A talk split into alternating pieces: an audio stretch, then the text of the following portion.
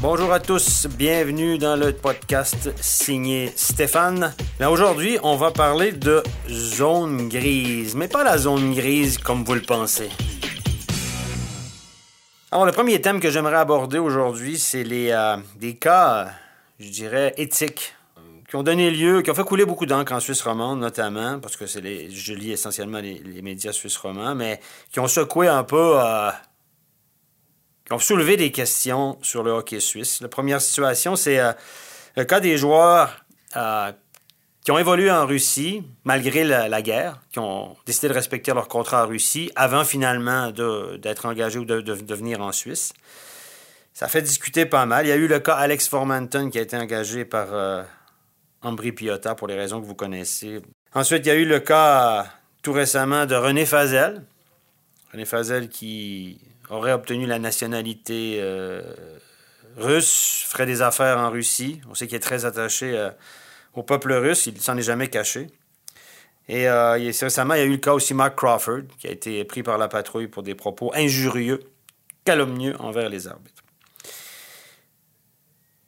Là où je dis que c'est une zone grise, c'est que souvent, quand, je, regarde ça, j'arrive pas personnellement à me faire une opinion. Qu'est-ce qui est bien ou pas bien? Où c'est qu'on doit mettre la ligne dans ce qui est acceptable ou pas acceptable? Qu'est-ce qui est éthique ou pas? Et ça me cause un problème parce que quand j'écoute les uns, je me dis, bah, ils ont un peu raison. Puis tout à coup, je me retourne à quelqu'un qui a une opinion complètement différente. Puis je me dis, il a aussi un peu raison. Donc, je suis souvent d'accord avec le dernier à qui j'ai parlé. J'ai un sentiment par rapport à ça, mais j'arrive pas à trancher. J'arrive pas à être un gardien de la morale, de me dire ça c'est bien, ça c'est pas bien, ça c'est oui, ça c'est non, parce que ça, relève de la, de la culture profonde, du sentiment profond. Premièrement, pour les, je vais vous mettre les deux, des trucs en parallèle en me disant oui, a ça, mais il y a aussi le revers de la médaille qu'il faudrait considérer. Concernant les joueurs, qui ont décidé de respecter leur contrat en Russie avant finalement de quitter ces clubs-là pour venir en Suisse. Certains pays ont refusé d'engager ces joueurs-là par principe. D'autres, comme la Suisse, ont dit, il ben, n'y a pas de raison qu'on les refuse sous prétexte qu'ils ont respecté leur contrat. Je peux comprendre les deux côtés, mais je me dis, oui, OK, ben, ça manque un peu de morale ce qu'ils ont fait. D'autre côté, je me dis, ben, on ne sait pas ce qu'on enseigne à nos jeunes de respecter les engagements et les contrats. Ces gars-là ont respecté leurs engagements et leurs contrats jusqu'à temps que l'équipe veuille plus d'eux puis qu'ils viennent en Suisse. Mais le respect des contrats ou le respect des engagements, c'est pas une valeur qui est importante aussi, ça. Je me dis, il y a toujours deux côtés de la médaille. Refuser des joueurs parce qu'ils ont respecté des contrats, je, sais pas, je suis mitigé. Il y a le cas d'Alex Formanton, accusé de viol collectif dans un événement qui s'est déroulé durant l'été avec des joueurs de Team Canada. Euh, il n'est pas accusé, il est, sous enquête. Il n'y a pas eu d'accusation encore. L'affaire n'est pas réglée, c'est toujours, en cours. Il est soupçonné de. Alors, c'est le mot exact. Alors, euh, c'est bien ou c'est pas bien. Certains ont dit on ne devrait pas l'engager parce qu'il est soupçonné de, puis d'autres, oui, parce que finalement, il n'est pas accusé. Tout le monde a raison. Personne n'a tort dans l'histoire. Le problème, c'est où ça va? Jusqu'où on va pénaliser ce gars-là parce qu'il a commis peut-être, on est toujours dans le peut-être, quelque chose de grave. Et je vais vous mettre ça en relation avec euh, quelque chose qui s'est déjà passé en Suisse. Je parle de Danny Hitley qui a été engagé par le CP Bern en 2004 lors du lockout. Grande star de NHL, grande carrière, super joueur de hockey, grand bonhomme. Il a joué avec Team Canada, Jeux olympiques, tout, le truc. Ben lui, il a fait un accident de voiture avec sa Ferrari tard dans la nuit euh, quand, il, jouait avec les, Trashers d'Atlanta. Euh, il allait beaucoup trop vite avec sa Ferrari, a frappé un mur de pierre. Ferrari complètement euh, détruite. Son passager est mort de suite de l'accident. Donc, en 2003, il a été accusé de conduite dangereuse, homicide par négligence, etc. Vous pouvez aller voir les détails. Donc, il était sous enquête entre 2003 et 2005. En 2005, il a été accusé d'homicide euh, au deuxième degré par négligence, conduite au volant dangereuse. Vous pouvez trouver les détails. Mais en 2004, il était sous enquête. Et le CP Bern l'a engagé. Il a joué 16 matchs à Berne. Il a aussi fini la saison en Russie cette année-là. Donc, il y avait déjà eu un cas, un précédent. La question est, il me semble qu'à l'époque, en 2004, moi j'arbitrais dans cette ligue, je me souviens, je l'arbitrais, il me semble que le cas avait été beaucoup moins discuté, discutable. il était sous enquête, il a été déclaré coupable, mais le CP Berne, malgré qu'il était sous enquête, on l'a engagé. Et ça n'a pas trop causé de problème. Est-ce que c'est parce que c'est moins, un, crime moins honteux que ce que Formenton a peut-être fait? Mais c'est des situations comparables. René Fazel, maintenant. Ça, c'est un petit peu plus euh, tendancieux. C'est un personnage, une personnalité du sport suisse, du sport international. Fazel a fait beaucoup pour le hockey. Comme tout le monde n'est pas parfait, comme euh, tous les dirigeants des fédérations internationales a été soupçonné d'un paquet de trucs, mais il ne me semble pas qu'il a été euh, accusé de quoi que ce soit. Là, on parle que M. Fazel, les, liens avec, euh, de M. Fazel avec Poutine et ses proches, qui sont impliqués dans le hockey, évidemment, Fédération internationale, on sait que Poutine, c'est un fan de hockey, puis il y a des oligarches russes qui sont impliqués dans le hockey. Donc, les liens de Fazel avec, cordial avec la Russie sont éventuellement condamnable. Maintenant, il obtient la nationalité. Il fait du business euh, non, dans une entreprise de pommes ou je sais pas quoi, peu importe. Maintenant qu'il y a la guerre en Russie, c'est condamnable. On parle, c'est pas moralement acceptable finalement. Il devrait couper ses liens, n'aurait pas dû faire ça. Et en conséquence, on devrait retirer son nom du toit de la BCF Arena, du plafond de la BCF Arena. Je ne sais pas quoi penser de ça. Encore une fois, euh, est-ce que tous les sponsors de Fribourg-Gotteron ont le label blanc comme neige? Est-ce que tous les joueurs dont le maillot a été euh, retiré sont blancs comme neige? Et je pense à Sean Hines. Sean Hines.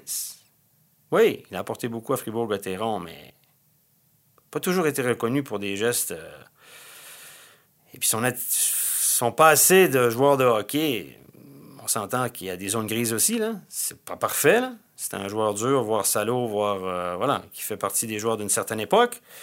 Oui, il a apporté beaucoup, mais son maillot est au plafond de la patinoire. C'est d'ailleurs un retrait de maillot qui avait été euh, longuement discuté à Fribourg. Voilà, je mets ça en relation. Est-ce qu'on doit. Voilà, moi j'ai des problèmes avec ça, le fait de la morale, M. Fazel, etc. Et finalement, ben, la, dernière en date, c'est Mike Crawford qui a été pris par la patrouille, qui a crié sur les arbitres. Les arbitres n'ont d'ailleurs pas entendu ses commentaires. Par contre, la télé, oui, parce qu'il y avait la caméra sur lui. Il a été maladroit. C'est comme le gars qui roule régulièrement au-dessus de la vitesse euh, limite, puis de temps en temps, il va se faire flasher. Ben, c'est exactement ce qui est arrivé à M. Crawford. Je ne dois pas dire ça. Ça, c'est absolument clair, c'est indéfendable. Mais je vous mets ça en relation avec mes expériences à moi qui n'ont jamais été enregistrés, qui n'ont jamais été vus ou entendus à la caméra, mais qui auraient sûrement euh, choqué pas mal de gens. Je me souviens d'une certaine époque où des entraîneurs euh, me traitaient de saloperie de Canadien, retourne dans ton pays, où on m'a même dit que finalement, euh, si je parlais pas l'allemand, ben je n'avais rien à faire comme arbitre en ligne nationale. Donc si je ne parlais pas le suisse-allemand, qui est la langue qu'on doit, doit, utiliser, ben j'avais rien à faire en ligne nationale comme arbitre alors que je parlais le français, avec un accent certes, puis le français est une langue officielle. Et là où je veux en venir, c'est que dans le monde d'aujourd'hui, qui sont ces gens finalement les, qui sont, que j'appelle les gardiens de la morale?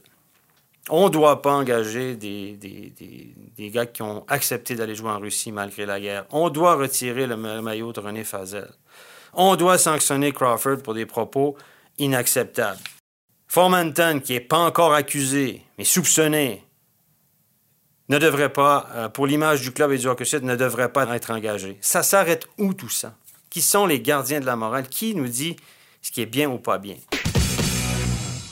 Alors, la deuxième euh, zone grise que j'aimerais aborder, c'est euh, ce fameux match entre Fribourg et, Genève, un dimanche soir, juste avant la pause, dernier match avant la pause, où les arbitres ont M. Hurliman et M. Vigan, et c'est M. Hurliman qui a commis la, petite erreur. Euh, M. Hurliman a sifflé trop vite. Euh, je vous rappelle les, faits. Un joueur de Fribourg qui est Valzer, il me semble, perd son casque. Et, à quelques minutes de la fin, le match est serré. Il perd son casque et euh, M. Vigan, au centre de la glace, lève le bras. Parce que perdre son casque, si le joueur ne va pas directement au banc et continue à jouer, c'est une pénalité. Et qu'une pénalité différée, on ne doit pas siffler tout de suite. Alors, Valzer décide de perdre son casque, joue un petit peu, finalement va pas au banc. Vigan lève le bras. Et M. Hurliman, petite erreur, panique un peu, stress, manque d'expérience, siffle tout de suite. Évidemment, à loi de Murphy, après, mauvais scénario. Il y a un but de Genève dans les secondes qui suivent, dans les, courts instants qui suivent, il y a un but de Genève. ne peut pas accorder le but de Genève. Ça change le match, etc., etc. Scandale. Évidemment, ben, c'est une erreur parce qu'il n'aurait pas dû siffler, c'est une pénalité différée. Parce pourquoi c'est une pénalité différée? C'est qu'imaginez qu'il reste 20 euh, secondes à faire, tu es pris dans ta zone, tu prends ton casque, tu l'enlèves, tu obliges l'arbitre à siffler, tu as un arrêt de jeu gratuit. Quitte à avoir deux minutes, puis reprendre, des fois c'est mieux. Donc voilà, c'est c'est clairement, et tous les arbitres le savent, une pénalité différée. Tu dois attendre que Fribourg retouche au puck pour siffler, ce qui n'a pas été le cas. Et là, après le match, euh, les arbitres ont consulté la, leur hiérarchie en disant est-ce qu'on doit aller devant les médias pour expliquer, s'excuser parce que ça a eu une influence sur le match, c'était l'équipe locale en plus, ça a fait un petit, scandale. Et ils sont allés s'excuser en disant on a fait une erreur, j'ai sifflé trop vite, j'aurais dû attendre, etc. Faut d'avouer, à moitié pardonné. Tout le monde a salué ça parfait, super, s'est excusé, au moins il a avoué, etc. Mais évidemment, quand quelqu'un vient s'excuser, tu s'excuses vraiment, puis tu sens que c'est sincère, tu peux rien dire. Tu dis, OK, bon, la prochaine fois, fais attention, quoi. D'ailleurs, tous les arbitres, dans l'action, ont une fois été vers les coachs ou les joueurs en disant Je m'excuse, je l'ai raté, je m'excuse, j'ai levé le bras trop vite, excuse, j'ai sifflé trop vite. Ça arrive. Mais tu peux pas faire ça trois, quatre fois par match puis toute une saison, parce qu'au bout d'un moment, les gars vont dire ben là, c'était pas assez bon pour arbitrer dans cette ligue-là, arrête. Ou ils vont dire réveille-toi. Mais une fois de temps en temps, tu peux dire mea culpa, sorry, c'est moi, my bad. Ça marche. Et puis, il y a tous les arbitres, une fois, qui ont rêvé, après une mauvaise décision, une décision controversée ou un truc, ils se sont dit Ouf, j'ai fait une connerie. Tous les arbitres ont rêvé une fois de prendre le micro de la patinoire, de prendre le micro et dire Désolé, sorry tout le monde, j'ai fait une connerie. Je suis désolé, je m'excuse. On a tous rêvé de faire ça, mais on ne peut pas le faire. On peut le faire auprès des joueurs, des coachs, mais on ne peut pas le faire. Donc, là, les gars, ils ont décidé de le faire officiellement devant les médias. Ça fait quelques fois que ça arrive cette année. Moi, j'ai pas de problème avec ça, dans la mesure où c'est un point de règlement. On éclaircit un point de règlement. C'était peut-être le cas, un point de règlement. C'est une pénalité différée ou pas. Mais là où j'ai un problème, c'est qu'on ne pourra pas aller s'excuser chaque fois. Puis, puis quand on va s'excuser, peut-être pour une erreur de jugement, parce que c'est à moitié règlement, à moitié de jugement, j'ai sifflé trop vite, je suis désolé, j'ai paniqué. Est-ce que ça va aller où? Ben là, il y, a des gens qui m'ont appelé, évidemment, des journalistes qui m'ont appelé pour me demander mon avis. J'ai dit, écoutez, ouais, mais j'ai dit, on peut pas, parce que ça va s'arrêter où? Parce que toutes les décisions ou non-décisions ont une conséquence. Et peu importe quand ça arrive. Et là, on m'a dit, ouais, mais dans les dernières minutes comme ça, si euh, ça change le match, alors euh, c'est bien d'aller s'excuser. OK. Alors, les dernières minutes, ça s'arrête quand? Et puis, je vous dirais qu'un trébuchet sifflé à tort, ou un penalty pas donné ou donné à tort, ou un coup de sifflet trop vite qui refuse un but en première période, en deuxième période, ou à huitième minute, ou à deux minutes de la fin, ça a exactement la même conséquence. Alors, ça s'arrête où l'explication, ou la bonne foi, ou la dire je m'excuse, mais à pas? On ne sait pas. Donc, tu peux pas. Moi, la conclusion que je fais, c'est que tu ne peux pas aller parce que sinon, on va faire des débriefings de toutes les décisions, du trébuchet en première période, du sifflet trop rapide, de la passe avec la main. On va faire des débriefings après tous les matchs. Vous me suivez? Alors, c'est pour ça qu'en NHL, notamment, les arbitres ne peuvent pas s'adresser à la presse. La Ligue peut faire un communiqué en disant c'est une pénalité différée, sachez que c'est une pénalité différée, la règle n'a pas été appliquée comme il faut. Fine, OK, peut-être. Mais après ça, certains médias vont nous dire ouais, mais ils ne soutiennent pas leurs arbitres. Ah ah. Ah ah, elle est où la ligne? On est en pleine zone grise.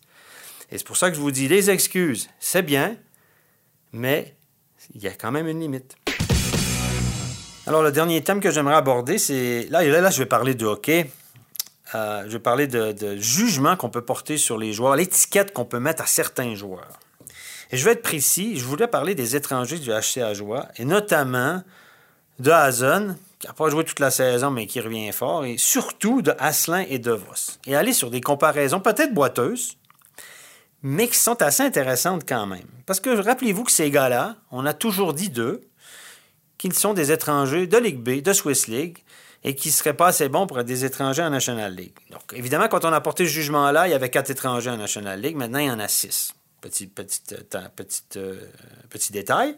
Mais tout de même, ces joueurs-là jouent dans une une équipe de bas de classement, avoir une équipe très faible de National League, néo-promu, et accumule des chiffres qui sont quand même intéressants. Oui, ils ont, toutes les belles situations, etc., mais ils sont pas tout le temps bien accompagnés. Ils sont dans un environnement assez défensif, qui, une équipe qui subit, etc. Ils accumulent des chiffres assez intéressants. DeVos est dixième marqueur de la Ligue chez les étrangers, avec 47 matchs, 9 buts, 34 passes, 43 points. C'est la même chose que Hang à Cloton, dont tout le monde parle. C'est la, c'est la coqueluche actuellement. Toutes les équipes de Liga auraient aimé, avoir, aimé l'engager. Évidemment, il y a une différence d'âge avec DeVos, mais lui, il était, était en Swiss League, il a une grosse saison, puis tout à coup, c'est. Wow! C'est le feu d'artifice autour de lui. Première comparaison. Deuxième comparaison, vous allez me dire, ouais, mais on ne peut pas comparer des Suisses avec des étrangers. Ben, moi, je vais comparer DeVos avec un étranger ou deux.